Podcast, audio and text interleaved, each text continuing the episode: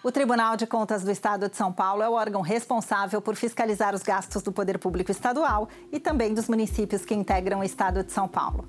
Mas você sabia que o TCE possui um índice que mede a eficiência das prefeituras paulistas?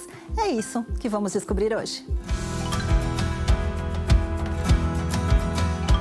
O que é o IEGM do TCE de São Paulo? Trata-se de um conjunto de indicadores que formam um indicador né, único, composto, e que tem por objetivo promover uma avaliação da qualidade da gestão pública, da qualidade dos gastos é, e, consequentemente, da qualidade do serviço público que é entregue ao cidadão.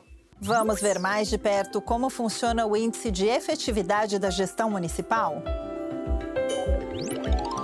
Índice de Efetividade da Gestão Municipal é o sistema utilizado pelo TCE para medir a qualidade dos gastos das prefeituras e avaliar suas políticas públicas.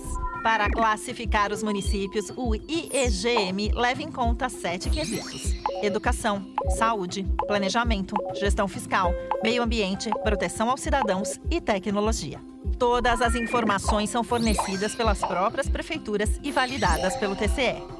A partir desses dados, a gestão municipal pode ser classificada como altamente efetiva, muito efetiva, efetiva, em fase de adequação ou baixo nível de adequação. Com o IEGM do TCE de São Paulo, as prefeituras podem identificar as áreas em que devem melhorar sua gestão e o cidadão pode acompanhar a qualidade da administração de seu município.